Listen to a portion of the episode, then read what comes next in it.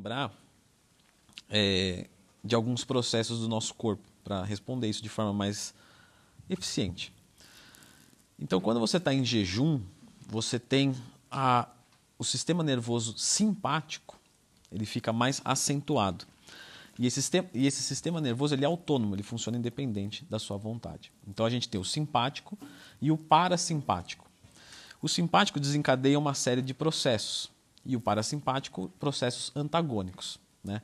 Processos que o simpático desencadeia, por exemplo, é, aumento de açúcar no sangue, mas não é uma hiperglicemia a ponto negativo. Não, é apenas um processo onde tira o que você tem estocado e transforma é, em açúcar. Aumento de disposição através da liberação das catecolaminas, noradrenalina, norepinefrina, certo?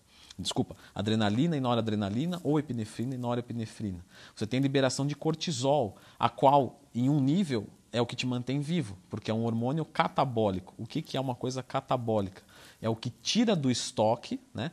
O que é o catabolismo? É a diminuição de, diminuição de molécula maior em molécula menor para obtenção de energia. Então, quer dizer, se for um catabolismo proteico, é uma perda de massa muscular. Se for um catabolismo a nível do adipócito, é uma perda de gordura. Então, o catabolismo não é bom ou ruim, depende de onde você está aplicando aquilo ali.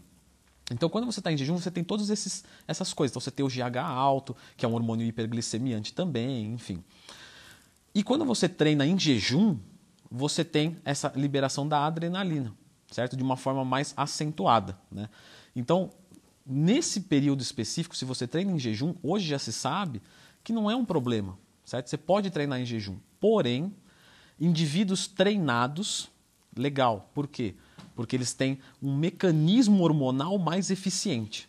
Então ele tem um, uma eficiência do cortisol melhor, do GH melhor, do glucagon melhor, certo? O indivíduo iniciante, quando ele treina em jejum, ele pode sim passar mal, certo? Ter uma hipoglicemia, porque esse quadro hormonal dele não funciona tão bem quanto.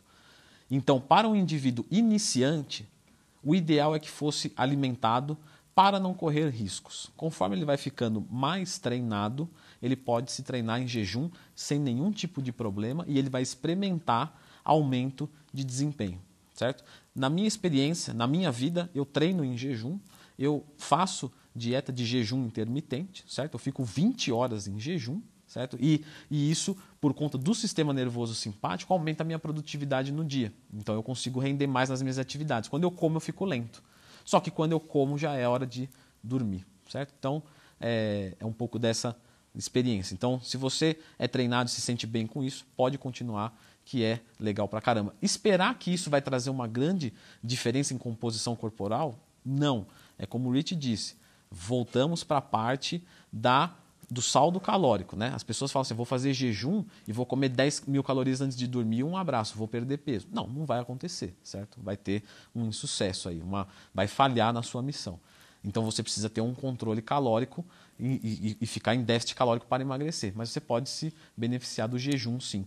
Particularmente eu gosto por, por conta desses processos bioquímicos, né?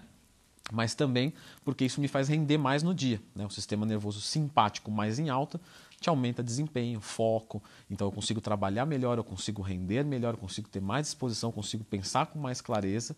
E isso para minha vida é maravilhoso.